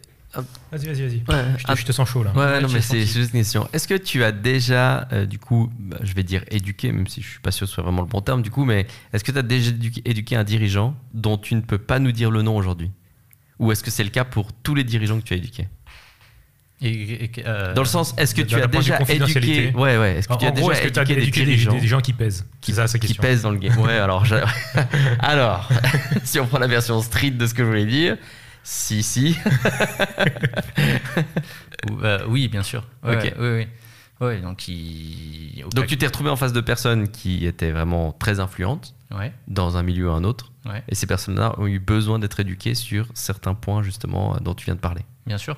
Ok. Mais c'est pas parce qu'ils dirigent des grands groupes euh, qui sont forcément. euh, Non, mais ce que je veux dire par là, et pour les gens qui vont nous écouter, c'est surtout ne vous fiez pas à l'apparence finalement. Parce qu'en réalité, ces personnes-là, quand tu te fies juste à l'apparence, Ah oui, oui. tu peux penser en effet qu'ils Qui sont gèrent et qui qui sont- sont, en effet intouchables. Alors que, euh, et c'est agréable. En fait, je trouve agréable que tu dises que c'est le cas, parce qu'en fait, c'est agréable de se dire que c'est des humains au même titre que nous. Et je pense que ça les ramène à un niveau où on ne peut plus les élever à ce niveau-là, dans le sens où la distinction entre eux et nous, c'est le nombre de personnes potentiellement sur qui ils ont une influence, donc financière, et surtout l'influence financière qu'ils ont sur le monde qui les entoure. Financière ou autorité. C'est Bah- juste de l'ego. hein. C'est juste de l'ego de Ouais. se dire que cette personne-là est supérieure à nous. Il y a, il y a personne peut être supérieur à toi. Ouais. En fait, Oui, on mais instinctivement, tu as un peu cette impression. Enfin, en tout cas, les médias et la manière dont on va parler d'eux, tu vois, la manière Ouais, dont on les met sur un piédestal, te donne cette impression ouais, finalement. Mais en fait, c'est, je, je rejoins sur un sujet, c'est que par exemple Bernard Tapie, il a dit un truc qui était intéressant, c'est qu'il dit euh, tu mets 100 mecs sur une, sur une île déserte, tu reviens un an après, bah, il y aura un patron et il y aura des, des, des sous-patrons et il y aura des gens qui seront en bas, etc. Tu enlèves ces 100 mecs, tu mets 100 nouvelles, nouvelles personnes, mais ce sera la même chose. Il y aura quand même une hiér- hiérarchie qui va se faire. Mhm. Mais la hiérarchie, c'est pas parce que tu as un patron qu'il est supérieur à toi. C'est simplement que dans la manière dont laquelle c'est fait, on a décidé que lui pouvait prendre des décisions. Ça veut pas dire que parce que lui peut prendre ces décisions-là, il est, euh, il est supérieur, tu vois. Ouais. C'est pas, c'est plus la loi du. en- le pouvoir avant, c'était vraiment le pouvoir physique. Tu vois, Ouais. quand on était chrome euh, sapiens sapiens, ben c'était Bah, c'était plus, quoi. c'était ouais, Ouais, c'était plus fort, quoi, tu vois. Après, ça a évolué. C'est ceux qui ont commencé à comprendre le feu, ceux qui ont commencé à, tu vois, euh, le pouvoir. Après, il est devenu différent. Après, il y a eu les armes. Après, il y a eu la communication. Et aujourd'hui, le pouvoir, il est dans la communication. Le pouvoir est dans la communication. Donc, euh, est-ce qu'il n'y a pas même un niveau de, de foi Parce qu'on voit bien qu'il y a des employés qui sont des employés et il y a Mhm. des employés qui ont la foi en leur patron, tu vois. C'est pas pour rien aussi qu'on les met des fois sur ces piédestals, c'est parce que à la limite, ils deviennent presque. Ouais, ça devient presque des, des- des chefs de secte, tu vois. Quand on parle d'Elon Musk, ah, bien sûr. pour une grande partie des gens, c'est une personne, c'est un ingénieur qui est compétent et qui a réussi à monter une entreprise qui fonctionne. Ça peut rester très pragmatique, mais pour d'autres personnes, c'est un gourou. Littéralement, c'est le futur empereur de Mars. Enfin, tu vois, il y a un truc comme ça. Et, euh, et c'est ce rapport-là qui est intéressant aussi. Enfin, je dire, euh, Ouais, je, je vois ce que tu es en train de dire. Mais en fait, ce qui est intéressant dans, dans ce que tu dis, c'est euh, qu'est-ce qui vibre ce mec? En Ouais. fait, tu vois, c'est tout à l'heure, je vous ai parlé de c'est quoi l'histoire que tu te racontes? Et l'histoire que tu te racontes, c'est ce qui va quelque part. Tu vois, si tu te racontes ces histoires, tes pensées, elles partent. Ouais. Tu vois? Si tu te racontes ces histoires, tu vas travailler ton ressenti. C'est exactement ça que je fais avec les dirigeants. Et du coup, ton ressenti est différent. Et comme tu vibres, tu as nettoyé pas mal de choses, pas mal de scories, si tu vibres différemment, ben, du coup, les autres le sentent, tu vois. Tu, si je commence à être agressif à l'intérieur de moi, tu vas le sentir, tu vois. Combien de fois, tu sais, des fois, tu as des mecs qui passent à côté de toi, tu dis, ah ouais, lui, je le sens pas, tu vois. Bah, c'est quoi? C'est simplement sa vibration, tu vois. C'est simplement sa vibration. Mais ça, ça se travaille, tu vois. Ça se travaille par des exercices de respiration, de la méditation faut pas oublier que ces, mecs-là, ils, travaillent beaucoup sur la respiration parce que c'est une des seules choses que tu peux modifier dans ton corps au niveau du système nerveux, tout ça. Mhm. Ils, bossent, ils bossent, ils bossent, ils bossent. Ils n'arrivent pas simplement à se dire, ok, j'ai une bonne idée, ça fonctionne, tu vois. C'est, ils bossent sur leur corps. Faut pas, il hum, n'y a aucun dirigeant de haut niveau qui travaille pas sur son corps. Et c'est le, ton corps, c'est le seul véhicule euh, que tu as sur Terre, hein, donc il faut le travailler et, euh, et tu le travailles. Euh, le sport, respiration, l'eau euh, et la bouffe. Dernière question. Euh, ah on verra le temps que ça prend. Comment tu décris à travers tout ça le charisme? Hmm. Parce qu'il y a des gens qui ont un charisme qui, est, qui te donne envie de les suivre. Tu les suivrais jusqu'à la mort. Et il y a d'autres personnes que on tu parle peux de croiser. Moi là, ou... Et il y a d'autres personnes. exactement. Mais c'est exactement. Euh, est-ce que tu travailles sur le charisme? Est-ce que c'est quoi la part du charisme là-dedans? C'est des gens qui l'ont naturellement. Enfin, tu vois, il y a des gens tu as l'impression en tout cas qu'ils l'ont tout à fait naturellement. Oui, bien sûr. Alors il y a plusieurs. Euh, il y a une partie innée, c'est-à-dire que. Euh, bah, des gens qui sont naturellement charismatiques. Ouais, exactement, mais ils l'ont créé parce que hum, ils ont eu des exemples aussi. Ouais. Tu vois. Euh, je vais te, je vais donner un exemple. Comment tu différent inverse, mais tu vas capter que c'est la même chose sur la sur le charisme. Ouais. Comment tu peux créer de la timidité? Tu vois, tu es un petit garçon, tu chantes ta, ta plus belle chanson, tu es dans ton séjour et euh, tu vois, tu, fais du bruit, tu vois, tu as 5 ans, 6 ans. Et ta maman, elle te dit, bon, allez, va dans ta chambre, euh, ça suffit, tu vois. Donc tu vas dans ta chambre, mais c'est quand même ta, c'est quand même ta bonne chanson. Donc tu, vois, tu retournes au séjour, et, tu vois. et là, ta maman, elle commence à s'énerver. Elle fait, ouais, mais tu vas dans ta chambre, tu fais trop de bruit, je suis fatigué, je suis en train de faire ci, machin, Bon, tu vas dans ta chambre. C'est ta chanson. Donc tu retournes, tu vois. et là, elle dit, ouais, ben, je vais appeler ton père, il va t'engueuler, nanana, et tout. Donc qu'est-ce que tu fais? Toi, en tant qu'enfant, tu comprends une chose tu comprends que en te taisant, tu vas avoir l'amour de tes parents. Donc tu vas commencer à apprendre à te taire pour avoir l'amour de tes parents, tu vois. Et si tes parents, du coup, inversement, charismatiques, ils te disent, ils te mettent en avant, etc., d'une certaine façon, bah, tu vas comprendre qu'en étant en avant, eh ben, du coup, tu auras l'amour de tes parents. Et c'est comme ça que souvent, ce genre de choses, ça se crée. tu vois, tu vas chercher peut-être la reconnaissance des parents, tu vas chercher. Et, et tous ces sujets-là font que tu peux l'avoir, en fait, tous ces sujets, tu peux les avoir jusqu'à 12 ans, aller jusqu'à 21 ans, on va considérer. Passé un certain âge, tous ces sujets, faut les balayer, hein, faut faire un travail, tu vois, faut les balayer. Tu vois, souvent, j'entends aussi, pareil, que tu vas dire, ah ben, tu vas demander à ta femme ou à ton le mec avec qui t'es de compenser l'amour que tu ne te portes pas. Et pareil, après, si tu te sépares, tu vois, elle va dire, ah, c'est un pervers, il m'aime pas, etc mais l'autre est pas là pour combler le manque d'amour que tu n'as pas en fait. L'amour que tu as, tu dois te le créer toi-même, tu vois, la reconnaissance que tu n'as pas par tes pères, par, peu importe, tu vois, par euh, les gens qui sont autour de toi, ils sont pas là pour te reconnaître. C'est entre toi et toi. Et tu vas te rendre compte que la seule guerre que tu mènes, c'est que toi, que toi. Ça répond à ta question sur le charisme? Ça, me ça répond pas mal à ma question sur le charisme, merci. Je profite de ça pour, euh, pour, pour rebondir sur ma, ma prochaine question. Est-ce que tout le monde a les compétences en soi pour améliorer ses compétences de leadership euh, et ce genre de choses Ou est-ce qu'il y a des hmm. gens qui sont limités par rapport à ça? Est-ce qu'il y a des gens qui ont plus de potentiel? Comment, comment ça fonctionne? Si on sort le, du handicap, c'est-à-dire que des gens qui, euh, qui, ont eu des problématiques, des accidents, ce genre de choses, ouais, tout le monde est capable. C'est simplement qu'il va falloir que ça va dépendre du niveau de rigidité de contrôle de la personne. C'est-à-dire que ça dépend de, de la, de la réactivité comment se comporte la personne, je vais le dire comme ça. Mm. C'est-à-dire qu'on peut, on peut tout faire en fait, on peut tout, avec la neuroplasticité, on peut tout apprendre jusqu'à n'importe quel âge. J'ai fait une vidéo sur ma chaîne YouTube sur la neuroplasticité et j'ai un commentaire, c'est une personne, elle me dit ah, j'ai 76 ans et j'apprends les mathématiques. Je dis c'est magique, tu vois. Et tu te dis mais waouh, tu fais bah vas-y quoi, ça, ça, ça fait du bien, tu vois. Et euh, ouais, mm, moi je pense que de toute façon, dans tout humain, il y a du bon, tu vois. Et c'est justement quand tu reconnais pas le bon dans l'autre, c'est que dans une autre personne, c'est qu'à l'intérieur de toi, tu reconnais, tu refoules une partie de toi, tu vois. Quand, euh, par exemple, si tu veux de l'argent, tu vois, on va se dire les trucs, tu veux de la thune, mais qu'il y a un mec en Ferrari qui passe à côté, tu dis, il y a de la chance, machin, ou tu vois, t'es une gonzesse et, tu, enfin, tu, elle, regarde et dit, ouais, elle a un super sac, mais celle-là, ou elle a un super corps, bah celle-là, elle est, euh, c'est, euh, c'est, c'est la, comment s'appelle? C'est son corps qui est comme ça, etc.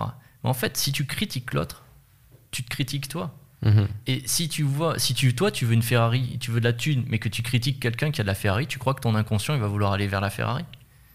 Jamais. C'est impossible. C'est impossible. Donc, tu vois, on parlait de vibration, tu pourras pas vibrer cette abondance d'argent. L'argent, c'est simplement une vibration comme euh, l'amour ou comme, euh, ou comme l'espoir ou comme la foi, tu vois. Ouais.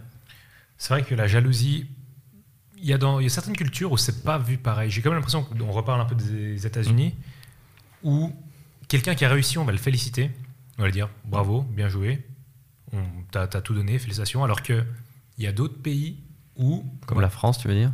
Mhm. Ouais, je voulais la France, c'est un excellent exemple. c'est pas, pas négatif, hein, c'est une réalité. En France, on ne parle pas d'argent. En France, quand quelqu'un a réussi, les gens ont plutôt tendance à être jaloux. Bien sûr. Ouais. Et, euh, et je, en Suisse, c'est un peu mitigé. Euh, on est, on est plus côté, euh, je, pense, je, pense je pense c'est surtout que le niveau de vie en Suisse est, est, relativement. Enfin, il est bon et il est quand même même bon pour les personnes qui malheureusement ont moins de moyens. Mhm. Et le la qualité de vie fait que tu as peut-être peut-être moins de raisons de te plaindre. Puis on est un, enfin, on est un peuple, les Suisses de manière générale, qui sont pas forcément dans la plainte. De manière, on, on est souvent. On se plaint pas beaucoup. Hein. On se plaint pas beaucoup. Du coup, quand une personne riche travaille à côté de toi, je pense que c'est pas si grave. On le voit pas comme ça. Mais, mais d'un autre côté, euh, tu vas à un repas euh, avec tes amis. Mes amis ne parlent pas de salaire non plus. Hein. Personne n'est jaloux de l'autre, mais on parle pas de salaire. Alors je pense que la France a cette différence que on ne parle pas de salaire, mais en plus, en effet, on a toujours cette impression. Alors on est suisse, voilà, mais les, ils ont coupé euh, les monarques, ils leur ont coupé la tête. Hein. Ouais, non, mais, il y a quelque chose de culturellement, j'ai l'impression que c'est vraiment. Mais en fait, si tu réussis, tu gênes, tu vois. Et euh, il y a toujours eu ce. Il, va passer où ce pote? Non, mais tu, peux, tu peux, y aller. Euh. Non, mais tu vois, c'est euh, clairement le français n'aime pas qu'une autre, autre, personne réussisse.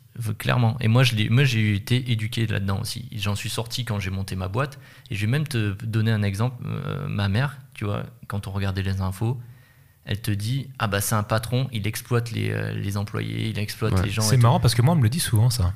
mais tu vois, mais c'est intéressant. Parce genre, que... genre t'es patron, t'es archi bien et, c'est les employés qui font tout. Toi tu fais que, que de regarder. Et tu vas voir. Moi du coup, ma, mère dit ça, tu vois, je suis assez jeune et je me dis ok ok, je monte ma boîte. Et du coup, je deviens patron, tu vois. Ouais, bah ouais. Et je commence à monter des équipes. Euh, un moment, du coup, tu euh, exploites les gens. Et, ben, tu vois, à l'intérieur de moi, il a fallu que je prenne un coach. Et j'ai pris un coach et dit, écoute, aide-moi sur ce sujet. J'ai une croyance limitante qui est là et ça me bloque, tu vois. Et, et, et, le gars, on travaille, on travaille, et puis on arrive sur ça, tu vois. Pareil, un dirigeant, il faisait 3 millions de, de chiffre d'affaires par mois, et on travaille, on travaille, et puis à un moment, on, bah là c'était un, hypnose, parce que enfin, il voulait, il voulait qu'on fasse de l'hypnose. Il me dit ah, Ma mère, elle me dit que ceux qui ont de, l'argent, c'est des mauvaises personnes. Il s'empêchait de gagner de l'argent pour ne pas être une mauvaise personne. Donc on revient sur la reconnaissance des parents, machin, etc. Et, et, ça, on a tous ces croyances-là. Donc, moi, je vous invite à travailler sur vous. Prenez des coachs, prenez des mecs qui vous, qui vous font bosser, quoi, parce que ça. Enfin, moi, à chaque fois que je travaille avec des coachs, ben, je fais x3, x7, x10, ça, dépend, tu vois. Tiffen, est-ce que tu as une petite technique ou une astuce un peu rapide que nos auditeurs euh, pourraient essayer pour essayer de hacker leur cerveau et avoir des résultats assez rapidement? Mmh, ouais, dans, dans, votre quotidien, dès que vous êtes, euh, vous ressentez du stress, vous ressentez quelque chose, vous vous arrêtez, vous mettez vos deux pieds sur le sol et vous ralentissez votre respiration. Quoi qu'il se passe. Est-ce que tu, est-ce que tu pourrais, est-ce que tu recommandes les applications qui te qui te t'apprennent à respirer, à faire des respirations un peu méditatives comme ça Alors je ne les connais pas ah, exactement, as mais pas... j'ai. Euh, je dis pas d'en recommander, c'est hmm. juste est-ce que ça peut être utile Parce que je sais que même les, les bah, Apple Watch elles ont, tu peux. Tout ce qui est. Tu respires en même temps qu'elles te elles vibrent. Tout ce qui est respiration, c'est euh, ultra intéressant et je vous, là l'idéal ce serait de faire ce qu'on appelle le 4 4 4 4. Vous allez inspirer 4 secondes, tenir 4 secondes, souffler 4 secondes, tenir 4 secondes inspirez 4 secondes. Et vous faites ça 4 fois. Le fait de faire ça, c'est ce qu'on appelle nettoyer la, pardon, la lymphe. La lymphe, c'est le tout à l'égout du corps. Donc, euh, tes cellules, elles sont alimentées par le cœur, on va dire, par le sang. Donc, le cœur, il envoie du sang et tes cellules, elles sont alimentées par les protéines, euh, les acides aminés, l'oxygène, etc. Mais elles créent des déchets. Et ces déchets, ça va dans la lymphe. Et, sauf que tu ne nettoies pas ta lymphe, il n'y a rien pour la nettoyer. Elle se nettoie toute seule, pardon, la nuit, etc. Et le fait de faire cette respiration-là, ça va aider le corps à se nettoyer plus facilement. Ok, ok. Merci, merci pour cette petite astuce.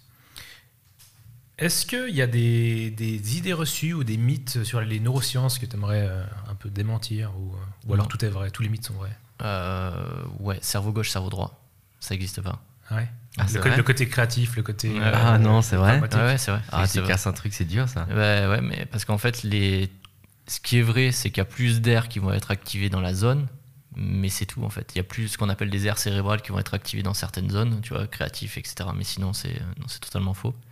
Le cerveau, euh, ce qu'on appelle le cerveau aussi, euh, donc cerveau gauche, cerveau droit, et l'autre c'est le multitâche. Si tu penses que faire euh, du multitâche, c'est bon, en fait, c'est incroyable. Ton cerveau, tu le crames.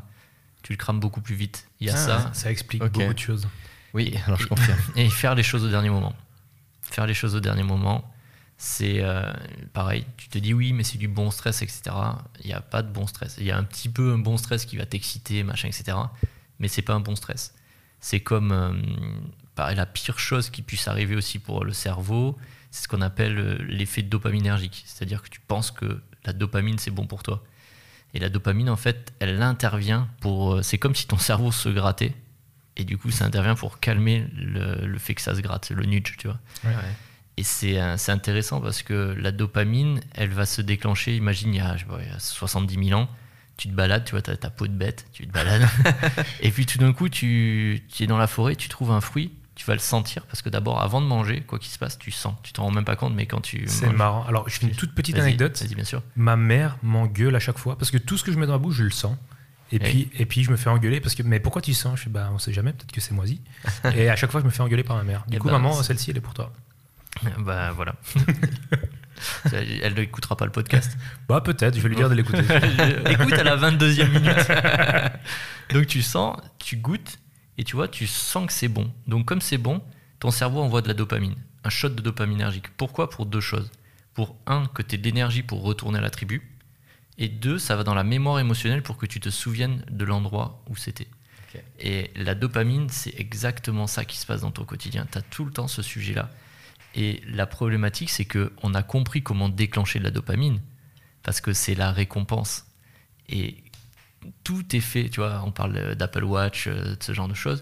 Tous les jeux, tous les jeux qui sont sur les téléphones, tu vois, quand tu dois upgrader ton personnage, etc. Mm. Et en fait, tu sais pas ce qu'il a. Et comme c'est une récompense aléatoire, c'est la pire chose qui les casinos, c'est la pire chose qu'il puisse avoir pour ton cerveau. C'est-à-dire qu'il y a une récompense, récompense, récompense. Ah, eh ben non, t'as pas ce qu'il veut. Et donc du coup, comme t'as pas ce, ce que tu veux, le cerveau gratte il gratte, il gratte, il, gratte. et du coup, et tu renvoies de la dopamine, et tu renvoies de la dopamine. Et les casinos, ils ont bien compris ça, tous les jeux. Euh, les jeux mobiles, c'est une catastrophe. Exactement, c'est incroyable. Moi, depuis que tu as commencé là, euh, je pense que c'est le bon moment pour euh, te poser cette question. tu n'auras peut-être pas la réponse, mais tu auras peut-être un début de réponse. Je trouve hyper intéressant, intéressant parce que du coup, tu es en train de nous expliquer que notre cerveau, il est bloqué, ou non, il évolue largement moins vite que la société dans laquelle on vit et ce qu'on doit accomplir au quotidien et ce qu'on subit, euh, selon évidemment les, lieux dans lesquels tu vis, les pays, ton travail, enfin ça peut dépendre de pas mal de choses, mais, ce qu'on comprend bien, c'est que du coup notre cerveau il est quand même habitué à un mode de vie euh, plutôt primitif et qu'aujourd'hui on est dans un monde, bah, pour ce monde primitif, très moderne, voire ultra moderne. Et la question que je vais te poser, c'est pourquoi est-ce qu'on n'apprend pas ça à l'école du coup? C'est ce que je veux dire Bah, en fait, ce, que, ce dont on discute maintenant dans l'épisode devrait, enfin, ça me semblerait finalement assez euh, pertinent d'apprendre ça à l'école parce que gérer ses émotions, apprendre à gérer le stress, c'est des choses dans nos sociétés modernes que bah, j'ai l'impression que en grande majorité on passe par là, tu vois? Donc pourquoi est-ce qu'on n'apprend pas ça à l'école? C'est fou? C'est une bonne question. moi, ce que je sais, c'est que j'avais vu un reportage là-dessus. Euh, alors c'est des moines, hein, pas, les, pas, les, moines Shaolin, mais par là-bas, un autre type de moines, ils apprennent aux enfants à respirer. C'est-à-dire que pendant un an, ils apprennent à respirer comme il faut, tu vois. Mhm. Parce que nous, on sait pas. En vrai, il n'y a personne qui sait respirer. Là, j'ai un sportif professionnel, je viens de lui, lui modifier son type de respiration. Il respirait par la bouche, je lui ai expliqué comment, comment respirer par le nez. Il me dit, mais je récupère 10 000 fois plus vite entre chaque action, etc. Donc, ne serait-ce que la respiration. Je vous ai appris juste la respiration carrée pour nettoyer la lymphe, mais il y a plein d'autres types de respiration qui existent pour, euh, pour travailler, pour euh, améliorer son quotidien. Tu vois, on parlait de DHEA tout à l'heure, etc. Et eh ben, tous ces sujets-là, ça existe et ça passe par la respiration. Et donc, ils leur apprennent à respirer. Après, ils leur apprennent à manger. On ne sait pas manger. Non. Pareil, on va pas mâcher. On va, on n'a même plus les goûts, tu vois. On gobe, machin, etc. On sait plus manger. On se reconnecte plus du tout avec euh, le goût. On se reconnecte plus du tout avec notre nourriture. Et, euh, et, on va, il y a beaucoup de compensation émotionnelle dans la bouffe. Il y a beaucoup de. Énormément. Je mange du gras pour me sanctionner. Je mange du sucre pour compenser émotionnellement. Je mange euh, épicé pour pimenter ma vie. Et tu vois, si je mange lentement, du coup, j'oblige les autres à rester au repas. Pourquoi? Parce qu'en fait, je prends le contrôle sur eux. Comme ça, ils sont obligés de rester avec moi. Donc, j'attire leur attention. Donc, euh, du coup, j'attire leur amour comme ça. Les enfants qui restent, par exemple, manger, etc. Il y a, il y a plein de comportements qui sont en lien avec des blessures, avec des choses comme ça. Quand je parle de blessures, c'est des blessures euh, émotionnelles. On parlait d'Apple Watch tout à l'heure. Est-ce que les technologies d'aujourd'hui peuvent influencer ton travail euh, dans les neurosciences, que ce soit, je sais pas, il y a l'IA, il y a les neuro... Enfin, dis-moi, qu'est-ce qui aujourd'hui fait que ton travail peut, peut changer? Euh, Alors, il y, a deux, il y a deux choses. C'est que le cerveau, il doit se reposer de temps en temps. Et comme on est sursollicité, le fait qu'on s'ennuie jamais, on n'est plus créatif. Donc ça, c'est ultra, c'est super important. De, des fois, les enfants, faut les laisser, par exemple, s'ennuyer pour qu'ils deviennent et qu'ils créent de la créativité. Et euh, les écrans, pour eux, c'est destructeur, vraiment très destructeur, parce que ça abîme même les bâtonnets qu'il y a dans, dans l'œil, machin, etc. Donc euh, moi, je déconseille ce sujet de technologie pour les enfants voilà, pour qu'ils deviennent créatifs. Je leur dis pas qu'il faut leur donner des objets, euh, des, des, des, jouets en bois pour qu'ils soient machin, des, jeux silex. des, bâtons et de la terre. voilà, voilà t'es dans la forêt. Exactement, c'est ça. Allez, à dans trois jours. Hein. à dans trois jours. Donc, ah, euh, un galon de flotte. Ouais, c'est ça. un galon de flotte, un briquet. Ouais, c'est ça. Il la flotte, elle est dans la rivière. Exactement. Donc, euh, non, je suis. Donc, je suis pas pour plus que ça, mais il faut les laisser un petit peu, tu vois, travailler avec les mains etc. Aujourd'hui, par exemple, euh, si tu veux euh, que ton cerveau comprenne les choses beaucoup mieux, plutôt que de taper à l'ordinateur, il est plus intéressant d'écrire à la main parce que ça active le, cervelet. Et euh, comme je disais, le cervelet, tu vois, tu as entre 87 milliards et 100 milliards de neurones, ça dépend où les gens, tu vois. et dans le cervelet, il y a 50% des neurones. Et c'est cette zone-là zone qui s'occupe du mouvement. Et c'est lié à la mémoire émotionnelle. Donc il est vraiment important de travailler sur ça. Après, euh, je pense que tout ce qui est euh, IA, c'est ultra performant, vraiment. Euh, moi, je commence à travailler pas mal avec.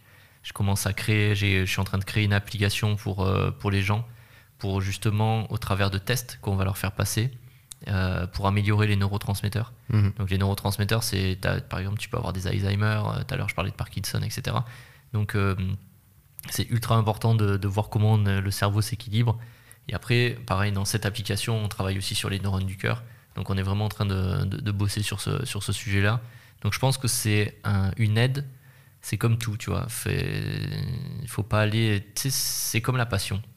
La passion, beaucoup d'entrepreneurs te parlent de passion. Il faut être passionné, sauf que la passion, c'est pas rationnel. Et dès que tu es trop passionné, si bah, tu es passionné par une gonzesse, tu vas faire quoi? Tu vas regarder ton téléphone tous les 20 minutes pour voir si elle t'écrit. Et dès que tu as, une notification, tu vas dire ah, Attends, est-ce que c'est elle qui m'a écrit etc. Mm. Et en fait, la passion, elle est destructrice et elle devient un vice. Et c'est comme euh, la technologie, c'est euh, ça peut être intéressant, mais ça peut devenir un vice comme de la passion. Et au milieu, il y a ce qu'on appelle les vertus, tu vois. La, tempérance, euh, la force de l'âme, etc. Et je pense qu'il faut plus que ces technologies nous amènent vers la vertu plutôt que dans la passion, dans les vices. Eh ben, c'est une très belle réponse. Euh, je te remercie pour ça. Mhm. On va juste passer encore quelques minutes à parler de, de la vie quotidienne et des neurosciences. Avec plaisir. Euh, comment est-ce que des gens peuvent, euh, dans la vie de tous les jours, améliorer leur quotidien avec les neurosciences? Hmm, bah, Je reviens sur le sujet de, la respiration. de la respiration, mais le sujet de la compréhension du stress. le stress, je vais vous faire un live sur le stress et je vais vous faire un petit live sur le c'est parfait. stress. C'est Déjà, pile, pile bon moment. dans les années 50, faut partir du principe que le stress, ils sont inspirés de la RDM, résistance des matériaux. Ok. Et en RDM, on prend une barre de fer entre deux morts et on tire dessus. Ok, on la stresse Jusqu'à ce qu'elle pète. jusqu'à attends, il la lâche et elle revient dans son état initial. Ok. Et euh, ça c'est euh, Walter Cannon qui a fait ça en 1950. Ils ont tiré dessus une fois, deux fois, et puis à un moment ils ont tellement tiré dessus qu'elle a lâché. C'est la même chose pour notre corps. C'est-à-dire que notre stress, il va nous amener, on a le système nerveux, ce qu'on appelle sympathique, qui accélère, et parasympathique, qui ralentit. Et dès que tu es en stress, tu vas, c'est comme si tu appuyais sur l'accélérateur à fond, à fond, à fond, à fond, et tu vas changer ta respiration et tu ralentis. Le problème, c'est que tu peux pas être toujours à fond. Et c'est ça, le, c'est ça le, stress. Tu peux en avoir de temps en temps, mais tu ne peux pas être toujours à fond.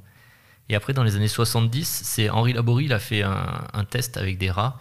Ils ont mis, euh, donc ils avaient mis un, un plan- un plancher qui était coupé en deux, pardon, qui était euh, coupé en deux, une partie qui était électrifiée, une partie pas électrifiée.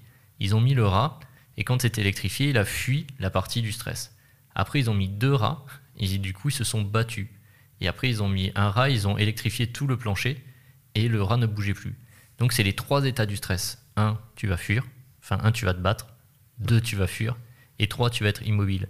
Vous avez déjà vu des reportages où on voit une gazelle qui est poursuivie par un lion, et à un moment, la gazelle, tac, elle s'arrête cache.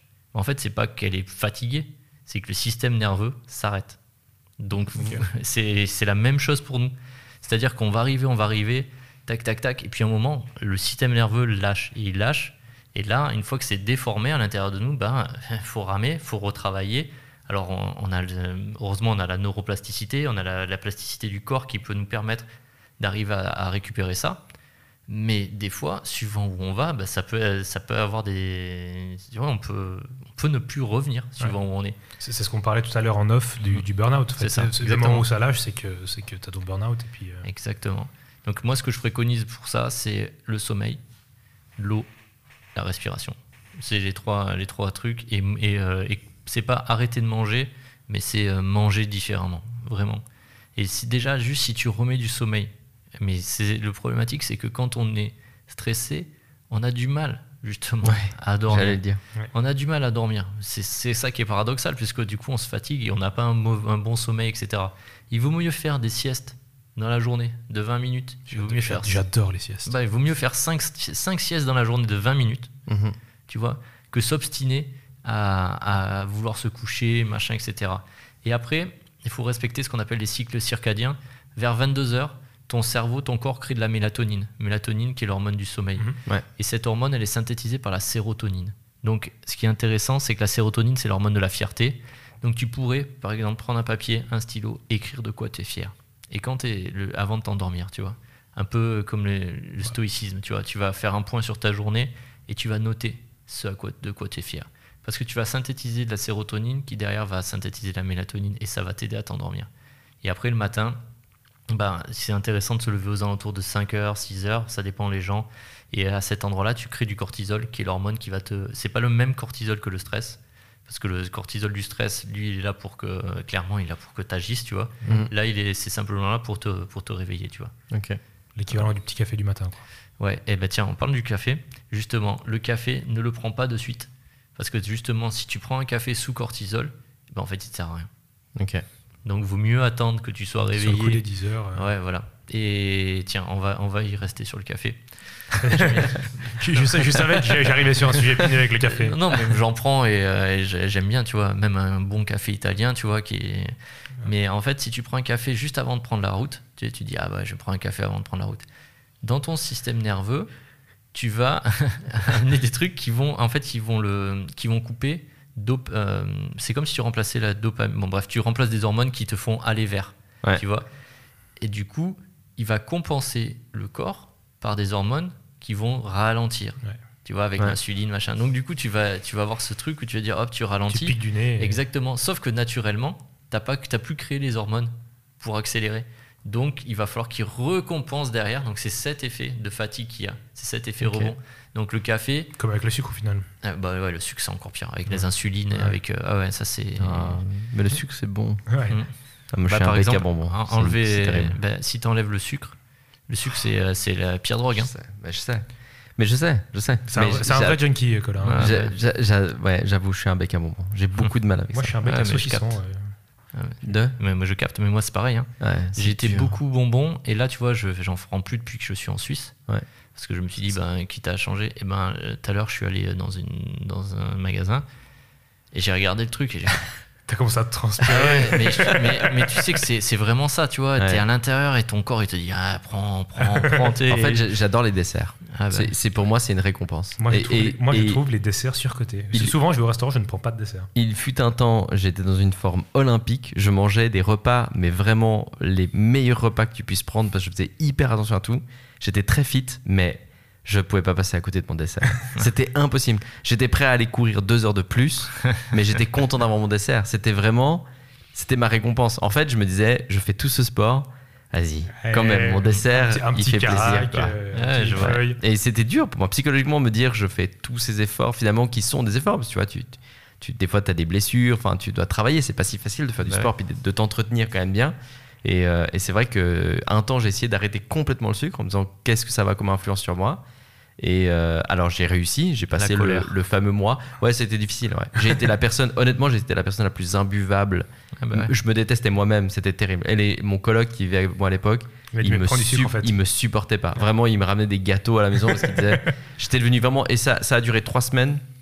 Après trois semaines, j'étais extrêmement bien. Après un mois, j'étais vraiment. euh, ça m'a fait beaucoup de bien. Mais en, en réalité, j'étais déjà très en forme et je mangeais déjà très bien. Donc, j'ai pas vu une différence. Hmm. En fait, j'ai quand même préféré me dire qu'un un dessert de temps en temps. Alors, du coup, j'ai mangé moins. Mais, mais le dessert de temps en temps me faisait vraiment beaucoup de bien, en fait. Il y a une question que tu peux te poser, c'est euh, du coup, qu'est-ce que tu compenses avec? C'est vrai. Et ça, tu vois. c'est vrai, c'est vrai. Qu'est-ce C'est que une bonne question parce que Oui. euh, ben, tu vas te rendre compte, tu vois. Mais tu vois, qu'est-ce que tu compenses? Tu te la poses une fois, tu vas rédiger et tu vas dire pourquoi je compense ça? Tu vas rédiger pourquoi je compense ça? Tu vas rédiger Ouais. pourquoi je compense ça? Alors pas un pourquoi accusateur parce que le pourquoi accusateur, tu vois, il va amener de la culpabilité, tu vois. Oui. Mais le Ouais, pourquoi J'ai tu pas encore fait l'exercice, je culpabilise déjà. Ouais, Ouais, c'est mais marrant, hein, c'est pareil. c'est pour ça que j'ai préféré dire ça. c'est pour ça que- Parce que Je me sens déjà coupable là. D'ailleurs, je me gratte et tout. Mais c'est super. Mais tu vas te rendre compte que ça fait émerger des choses.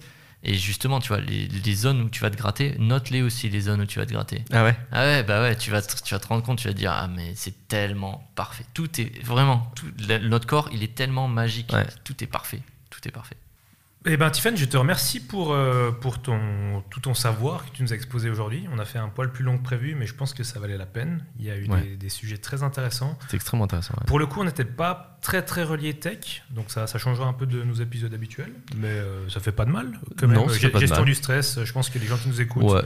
sont pas mal des indépendants ou des gens qui sont à leur compte. Donc je pense que ça leur fera du bien.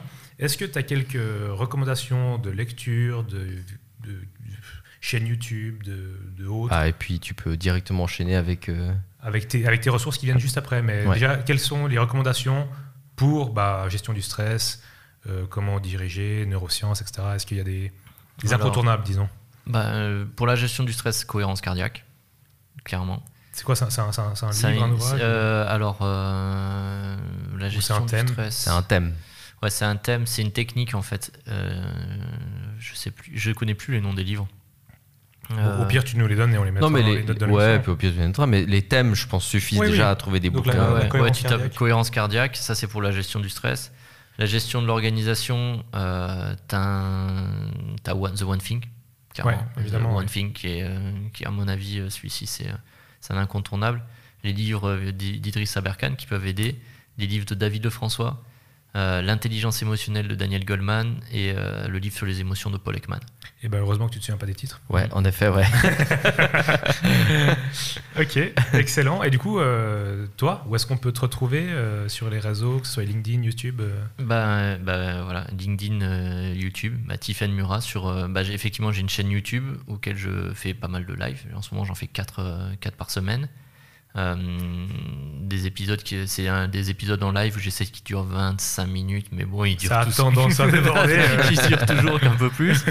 Et après euh, bah, suivant les interactions qu'il y a et puis après sur LinkedIn je fais des pas mal de posts et puis et puis après venez me, échanger avec moi en, message privé. Moi je j'échange volontiers. Après j'ai aussi une master juste juste ces deux réseaux ça suffit. Ne, ne partez pas dans, dans tous les trucs. Juste LinkedIn et, et YouTube c'est déjà suffisant. Stephen Murat, c'est ça Stephen Murat avec ça un aiguille, Ça aiguille assez. Ouais, ouais c'est ça. Et pour nous, ben, vous pouvez retrouver évidemment toutes les informations euh, sur notre site wavemind.ch, sur notre Instagram du même nom ou sur le LinkedIn de Wavemind. Merci pour votre écoute. Tiffen, merci d'être venu. Bah, merci, euh, pour merci à vous de m'avoir accueilli surtout. Colin, merci de m'avoir euh, épaulé, disons. Bah oui, mais c'est avec plaisir. Je t'épaule volontiers. Et merci pour votre écoute, cordialement. Bisous.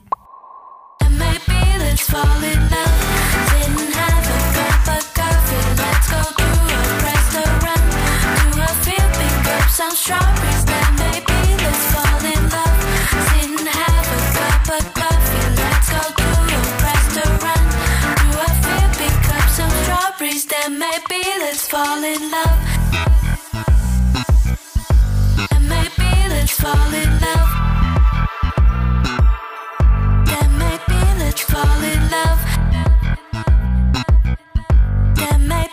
let's fall in love.